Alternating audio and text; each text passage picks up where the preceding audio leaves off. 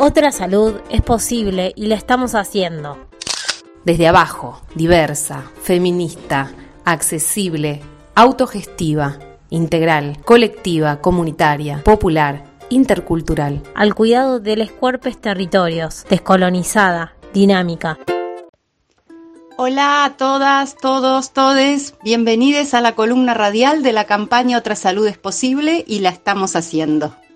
En la campaña Otra Salud buscamos articularnos diferentes organizaciones y espacios para socializar y nutrir mutuamente nuestras miradas y nuestras prácticas sobre salud, esas que no te muestran en los medios hegemónicos. En la columna de hoy, entrevistamos a dos investigadores del CONICET con perspectiva crítica. Alicia Passarini, doctora en ciencias biológicas, dedicada a la educación desde hace varios años, integrante de Ciencia Entre Todes de Gesta Colectiva, Grupo de Epidemiología Comunitaria, y de la Unión de Científicas Comprometidas con la Sociedad y la Naturaleza de América Latina. Y a Matías Laustein, doctor en Biología, militante de Acción Socialista Libertaria y del colectivo Ciencia desde el Pie. En este nuevo episodio seguimos charlando con Alicia y con Matías, más allá de las vacunas, tratando de abrir la palabra hacia territorios de los que poco se escucha la agenda hegemónica nos llenan de números, de curvas, de muertes, de vacunas, pero prácticamente no nos hablan de cosas tan importantes como los orígenes de la pandemia, algo directamente vinculado con cómo prevenir futuras crisis iguales o peores a la del coronavirus. La cuestión eh, contextual respecto a cómo llegamos a esta situación pandémica es de primer orden. Ya venimos transitando otras epidemias que tienen que ver con eh, la destrucción de, los ecosistemas, la destrucción de la biodiversidad y en ese sentido la aproximación de las poblaciones humanas a especies silvestres que tienen su propio reservorio de virus, de bacterias y que de esa manera, digamos, toman contacto con humanos y se producen esos saltos zoonóticos que dan lugar a enfermedades emergentes por un lado, y por otro lado, la forma de producir y consumir alimentos que en muchos casos provienen de esas mega granjas, mega factorías, donde se crían hacinados muchísimos animales genéticamente uniformes, que son cocinas de virus, ¿no? De que luego saltan a los trabajadores de esos lugares y luego a las poblaciones rurales y a las poblaciones urbanas. Son situaciones totalmente previsibles y que no se van a limitar a esta pandemia, sino que probablemente esto continúe dando lugar a nuevas pandemias, ¿no? Le pedimos a Alicia que nos explique un poco mejor lo del salto zoonótico. Vos tienes una cantidad de individuos genéticamente homogéneos que están hacinados con sus sistemas inmunológicos debilitados.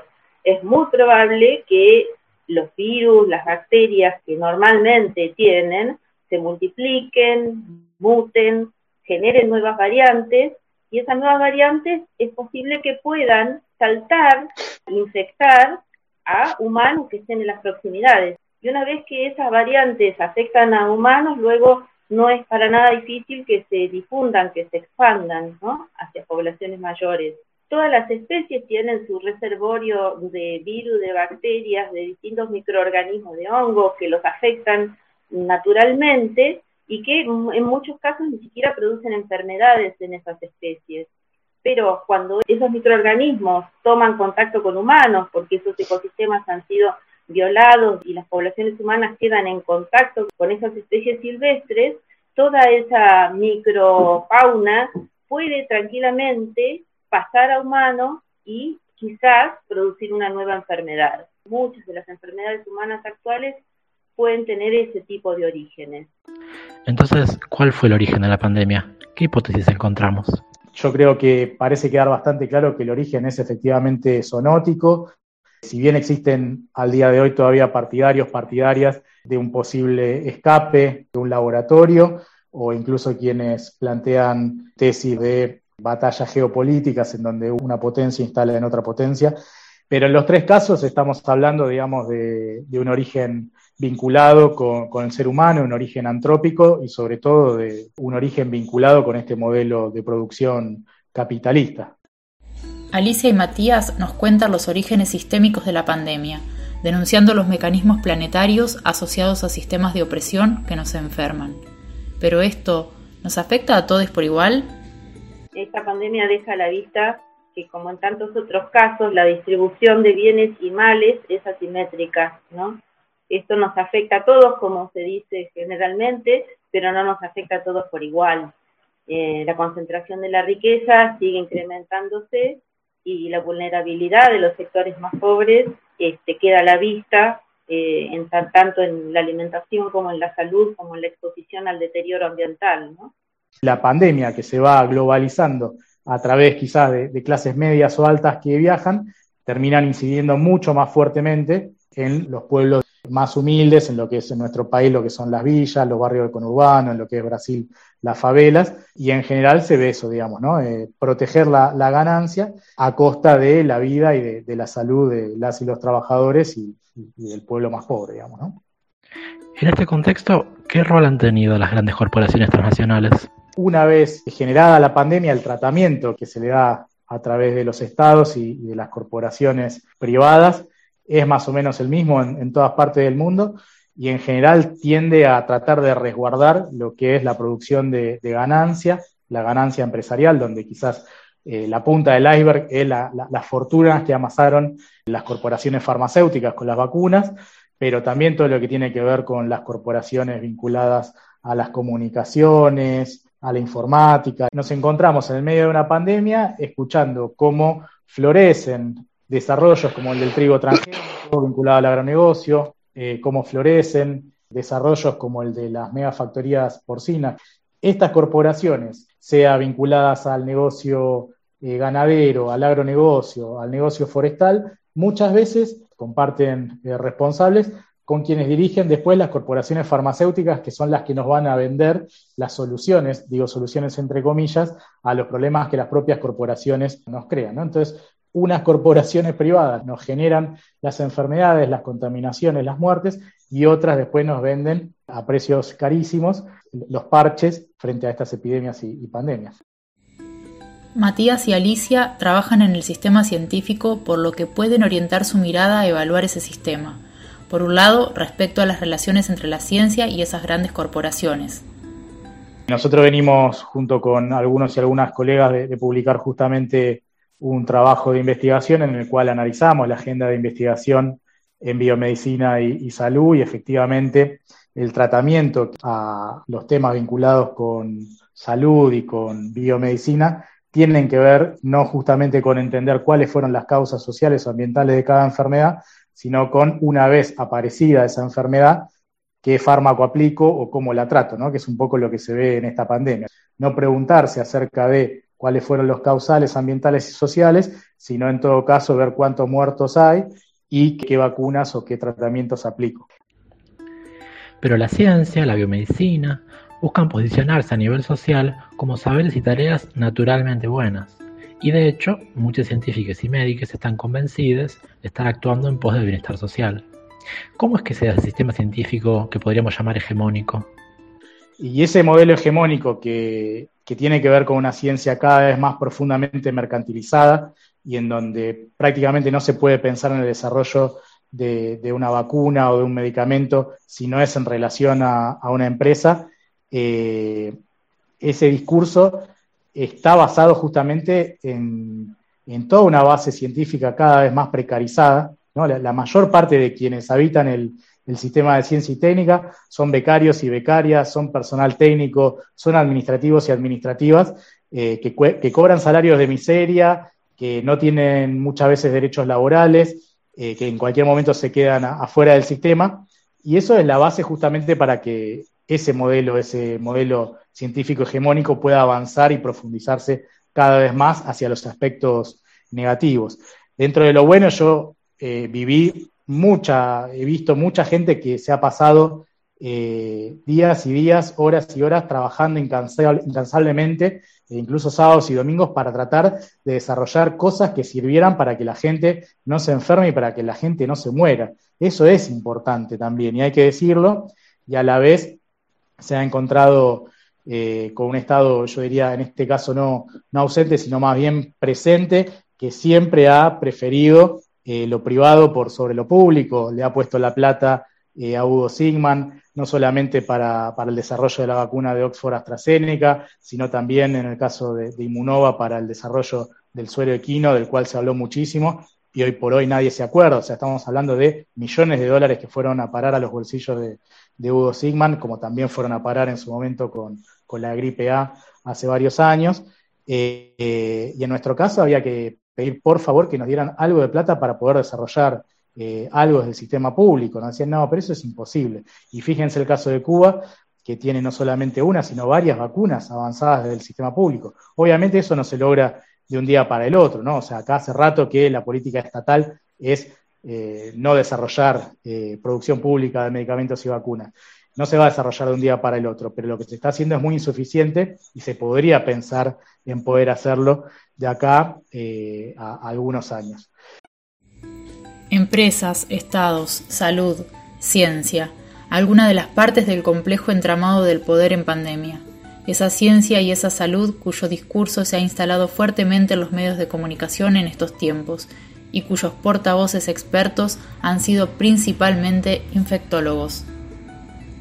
Y sí, llamativo, ¿no? Que los, los eh, expertos en en biología eran los, los, los eh, virólogos, los infectólogos eh, y no, no otras ramas de la biología, y que la ciencia se limitaba a eso y no se, no se escuchaban ni se convocaban las voces de sociólogos, antropólogos, psicólogos, que seguramente tenían también muchas cosas que decir para entender y abordar lo que nos está ocurriendo, y por supuesto los protagonistas, que son las organizaciones eh, barriales, territoriales, que son las que, cada uno en su espacio sostuvieron esa red social solidaria que permitió pilotear la situación en muchos casos en ausencia del Estado, ¿no?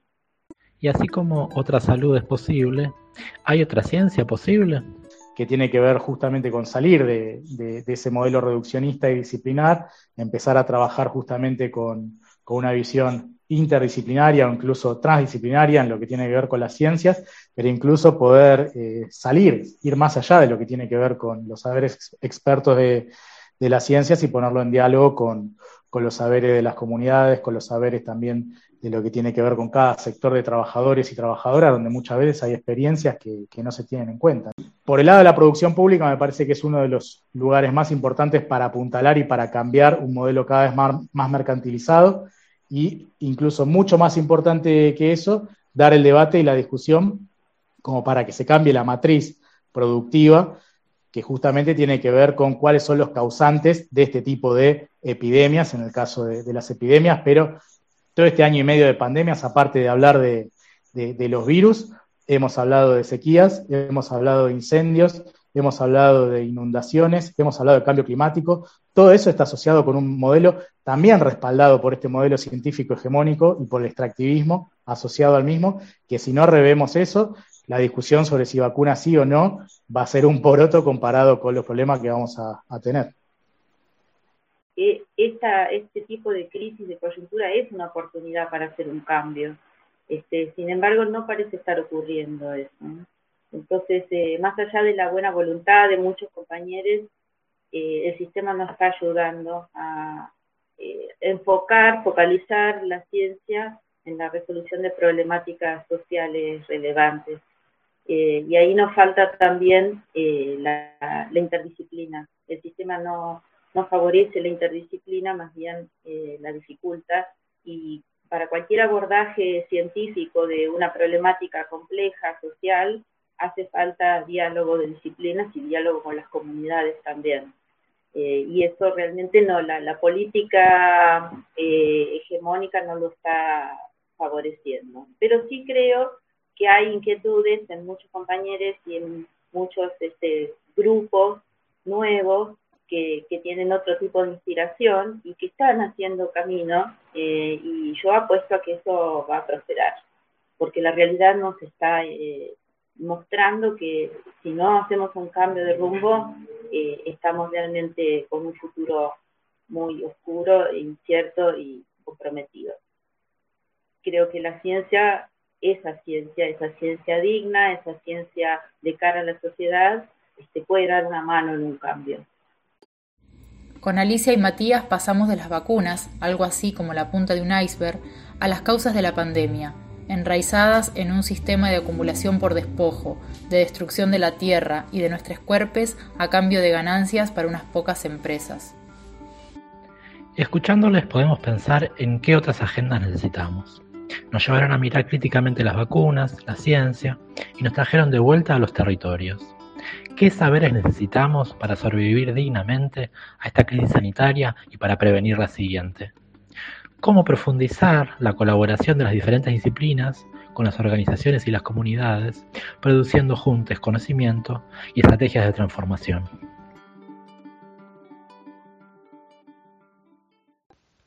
Integramos la campaña Otra Salud es Posible, la Cátedra Libre Virginia Volten, el Grupo de Didáctica de las Ciencias, Arte al Ataque, Frente Popular Darío Santillán, Corriente Plurinacional, Venganza Afectiva, Pañuelos en Rebeldía, Radionauta FM, Red de Psicólogos Feministas, Acción Socialista Libertaria, Comisión de Salud Frente Arde Rojo Zona Norte, Trabajadoras de Atención Primaria de la Salud Arrecifes, Secretaria Gremial Hospital Paroicien, Colectivo Ciencia desde el Pie.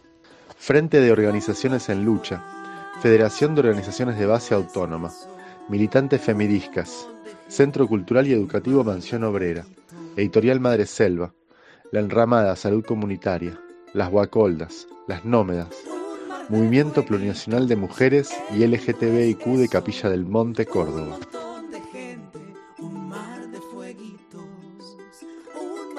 Encontrarnos en las redes. En Instagram, Otra Salud es Posible. Facebook y canal de YouTube, campaña Otra Salud es Posible. O podés escribirnos al correo electrónico otrasaludesposible.com. Otra salud es posible y la estamos haciendo. Desde abajo, diversa, feminista, accesible, autogestiva integral, colectiva, comunitaria, popular, intercultural. Al cuidado de los cuerpos territorios, descolonizada, dinámica.